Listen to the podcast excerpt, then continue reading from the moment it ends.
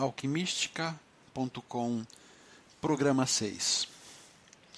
Viva intensamente o hoje, viva intensamente o agora. O futuro você viverá intensamente se fizer isto hoje e agora.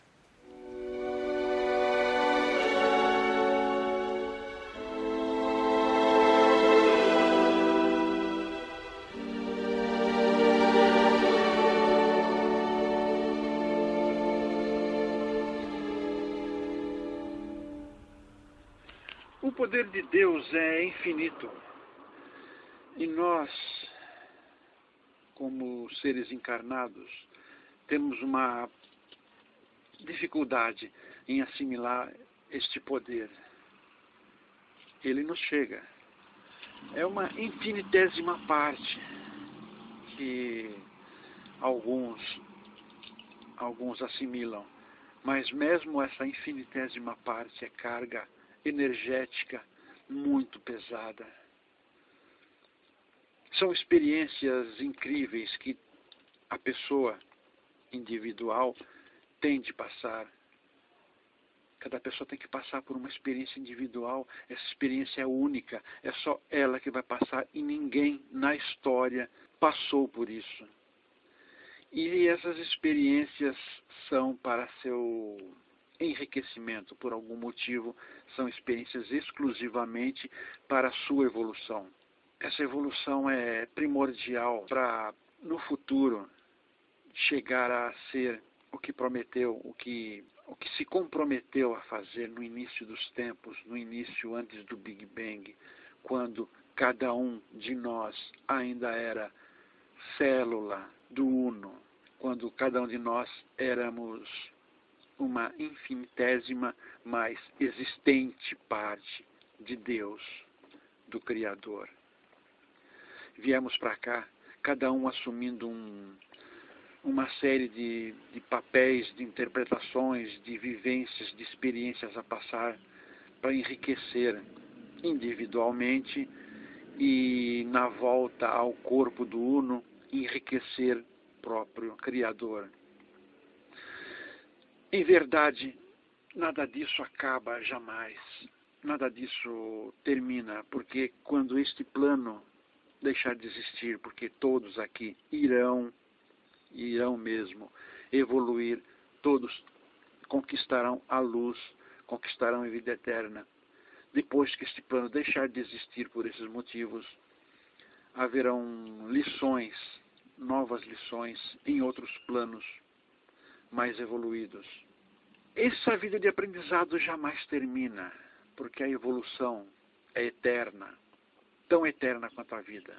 Aprendizados acumulados, somados, um a um, dos viventes encarnados, das células, infinitésimas partes do Criador, todo esse essa quantidade enorme de espíritos, encarnados, desencarnados. A chamada terça parte dos anjos caídos. Quando todos adquirirem a luz, voltaremos ao corpo do Uno, voltaremos a ser o Uno.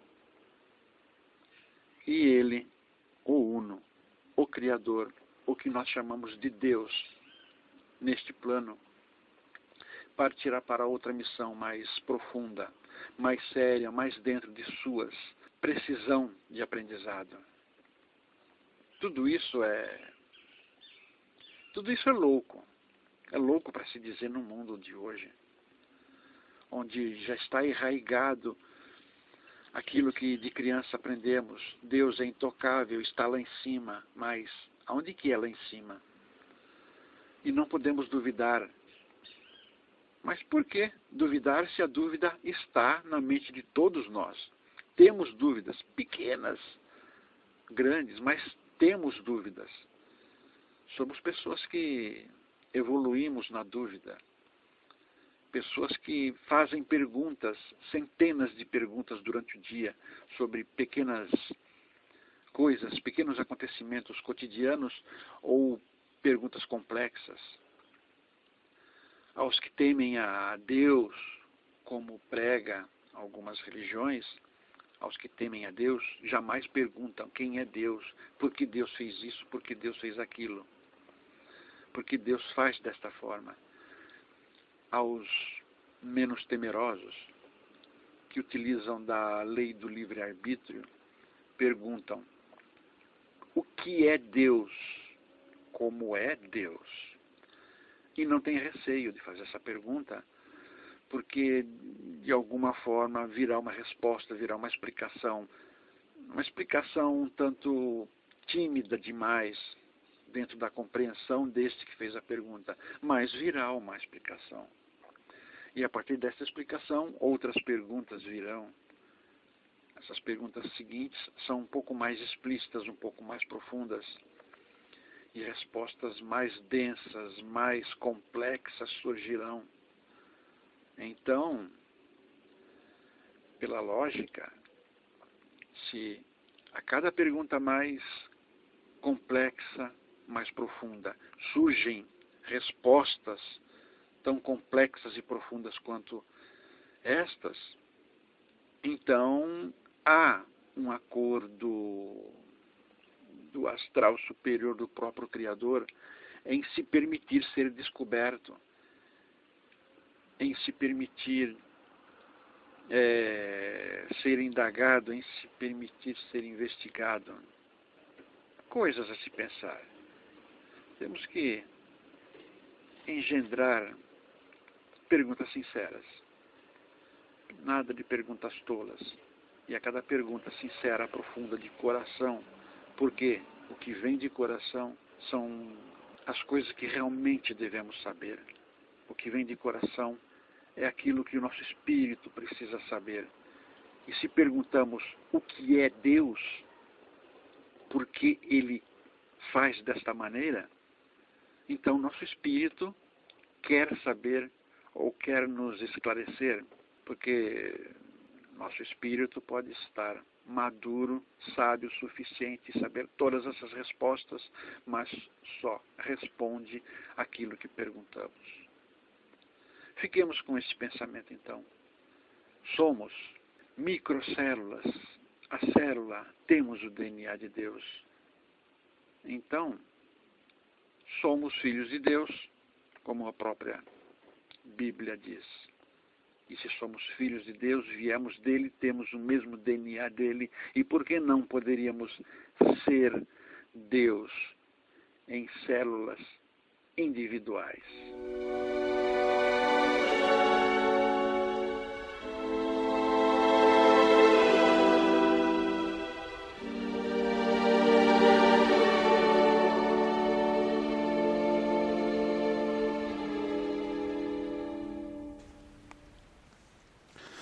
Muitas vezes, a curiosidade, muitas vezes eu me pego a escrever palavras sem sentido.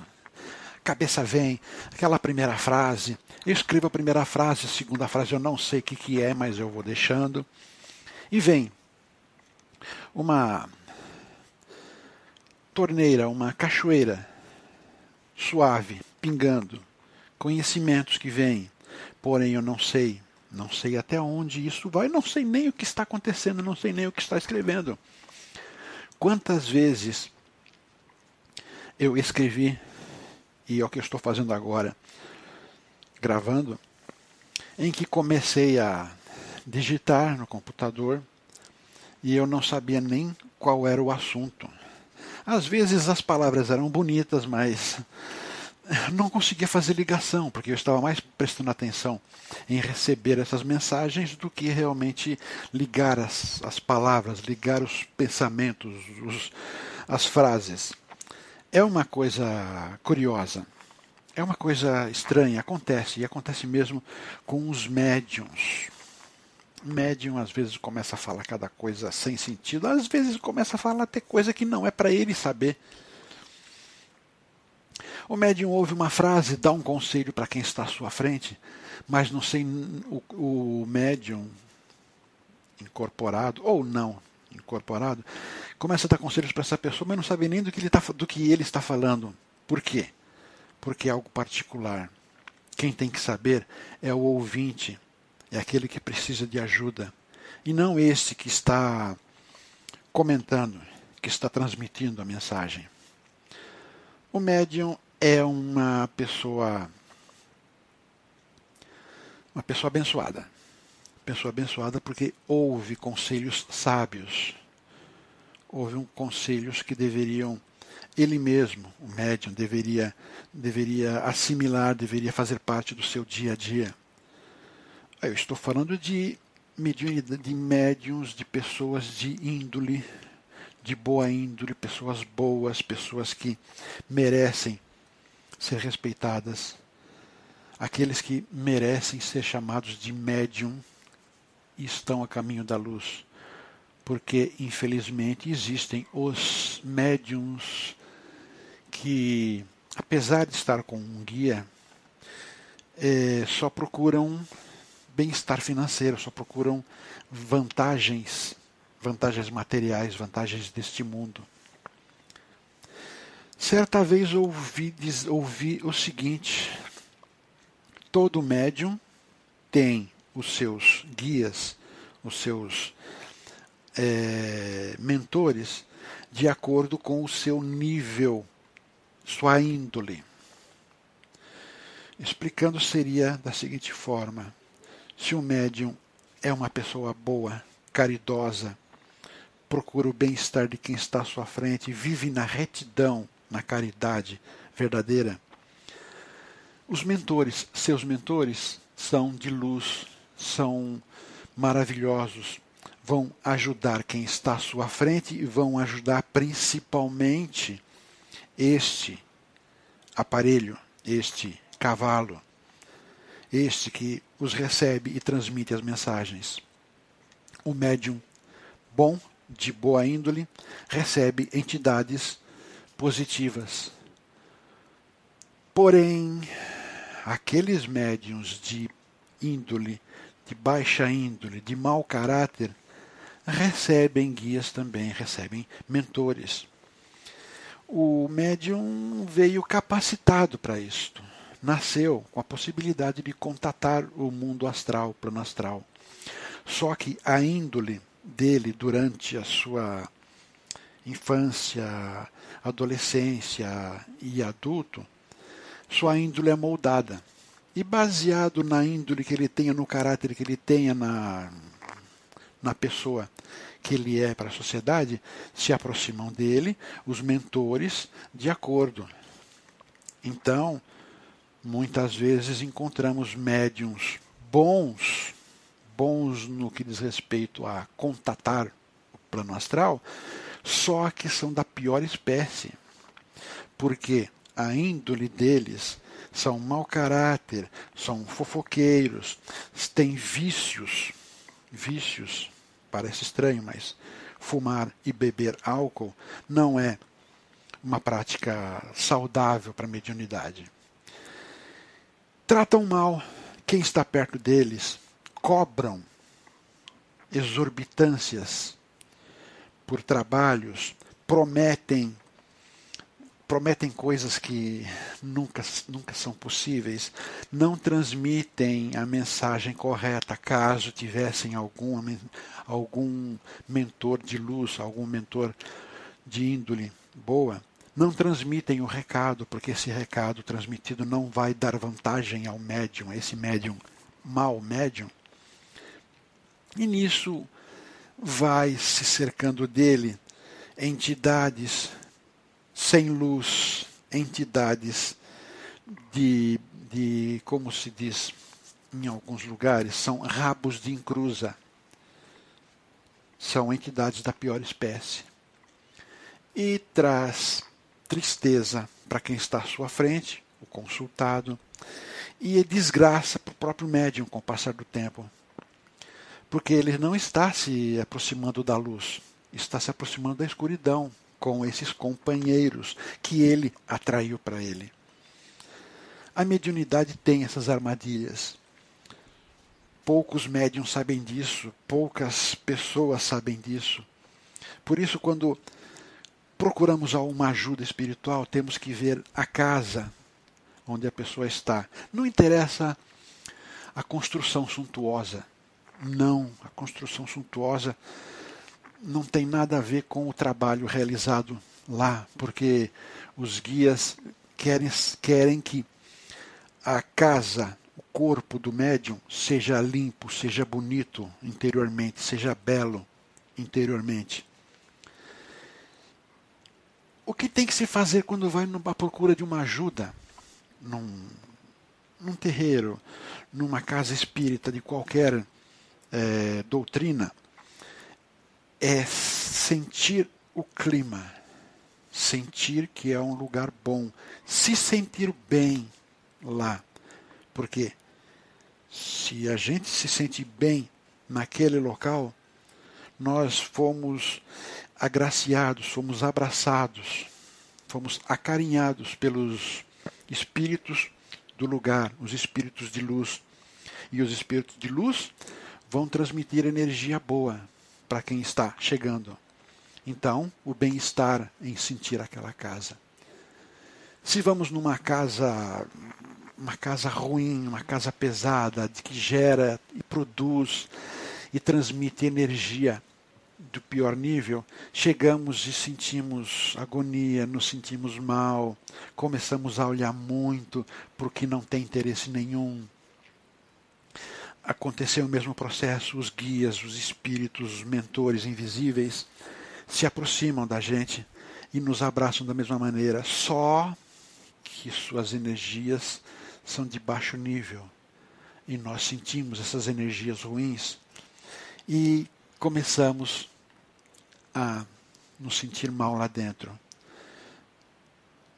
Um detalhe: se a pessoa, se nós somos de baixo nível também, se nós somos ruins, pessoas más, vamos nos sentir muito bem neste lugar também. Por quê? Porque vibra a nossa energia. Nós somos ruins, então a casa ruim vai nos receber bem porque vai transmitir aquela energia que nós temos. E nós não estamos, então, pela sinceridade, não estamos procurando o nosso bem-estar verdadeiro, a evolução, é, conversar sobre as falhas que temos, sobre os, os problemas que temos e queremos resolver de fato. Estamos indo lá por interesses outros, às vezes até interesses escusos, até procurar maldade para outras pessoas, até causar causar prejuízo a outras pessoas, magoar os outros. Então, de certa maneira, nós temos que tomar conta, cuidar, tomar cuidado com a casa que frequentamos, porque a casa, esta casa espiritual tem que transmitir aquilo que nós queremos. E nós temos que procurar sempre o bem, nosso bem-estar, o bem-estar dos próximos e aproximação com o nosso Cristo interior, com Deus. Médium nasce para ajudar. E se segue pelo caminho do prejuízo, do prejudicar, ele será o mais prejudicado, com toda certeza.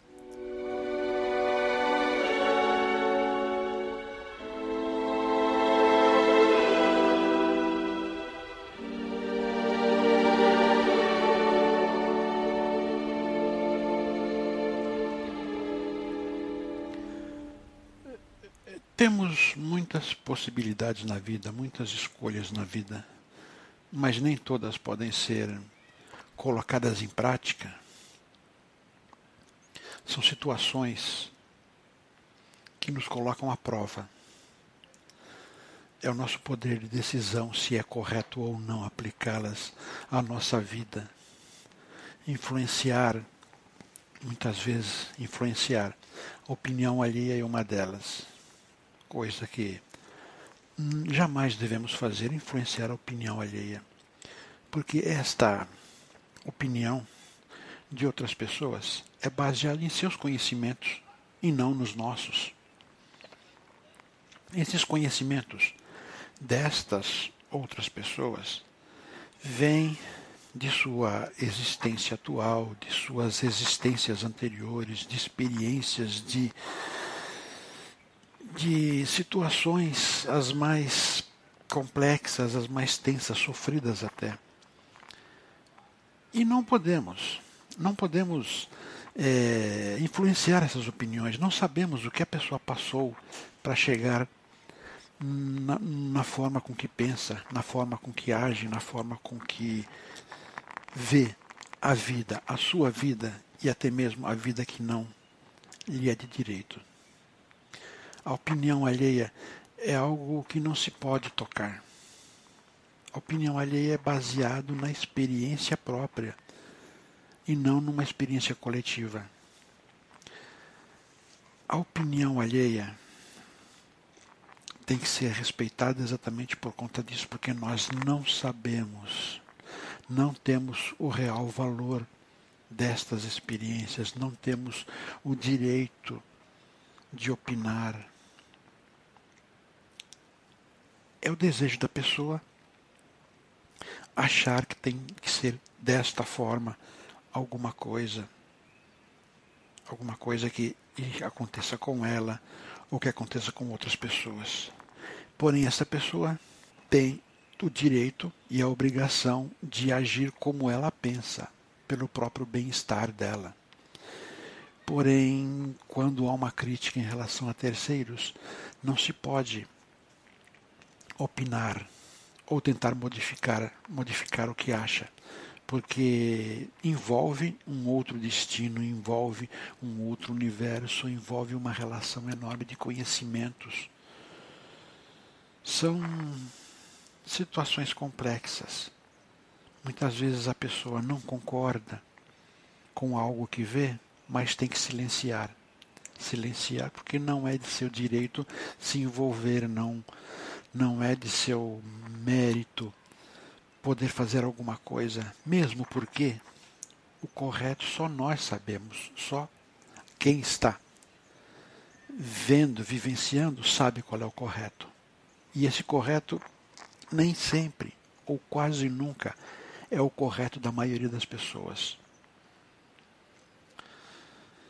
A vida nos pertence nossas experiências, nossos entendimentos da existência, nossa evolução interior, depende do que passamos. E nada pode influenciar esse aprendizado, mesmo porque mesmo porque somos alunos de nós mesmos. Jamais seremos alunos de outro podemos até ouvir a opinião de um mestre encarnado, a opinião de um mestre desencarnado, porém estes jamais nos levarão pela mão para o caminho correto, porque está em, envolvido neste acontecimento, está envolvido o livre-arbítrio. E o livre-arbítrio é para nos testar moralmente naquilo que deve ser nossa evolução. Pois, se esse livre-arbítrio permitir que nós sigamos por um caminho errado, por um caminho de prejuízo a outros, vamos mais tarde pagar por isso, nesta encarnação, nesta passagem ou na próxima. Se nos levar a prejuízo de terceiros, ou melhor, levar a prejuízo de nós mesmos, significa que nós estamos errados, nós temos falhas enormes a corrigir, temos débitos que não conseguimos até hoje saldar, débitos kármicos, são falhas profundas. E procuramos nestas opiniões, nesta formação errada de conceitos, mostrar, expor o que de errado estamos fazendo ou o que de errado somos. Temos de usar o nosso livre-arbítrio da maneira que nos faz bem, porém, temos de diligenciar nosso, nossa atenção para o que é certo, para nosso e para o que é errado. Se nos sentimos bem praticando algo errado, podemos praticar este algo errado porque é necessário para o nosso interior. Temos o direito de fazer, de ser errados, temos o direito de não aceitar qualquer coisa. de não aceitar qualquer situação, de não aceitar pessoas, de não aceitar nada. Porém, não temos o direito de magoar a terceiros. Melhor explicando, podemos nos prejudicar quanto nós quisermos. Podemos nos prejudicar quanto a gente achar que nos fará bem. Porém, não temos direito algum, não temos poder, não devemos jamais prejudicar terceiros. A opinião de terceiros é dela e nós não podemos influenciar nisto. Nós temos que viver a nossa vida, a nossa existência, o nosso aprendizado, errado ou não, é nosso aprendizado. E influenciar o aprendizado alheio, por mais errado que sintamos, não é de nosso não é de nosso direito. Temos nossa verdade a procurar. Temos nossa realidade a concluir, temos nosso karma a quitar. E devemos unicamente fazer isto, procurar evoluir de forma errada, muitas vezes, que é a evolução através da involução primeiro, para depois, através dessa involução, expor tudo de errado, tudo de erro, todos os defeitos morais e emocionais que temos, para depois desta exposição e eliminação, através muitas vezes de sofrimento emocional, podemos iniciar a evolução. É o nosso interior que age desta maneira, é o nosso livre-arbítrio que nos que nos permite e nos impulsiona a isto.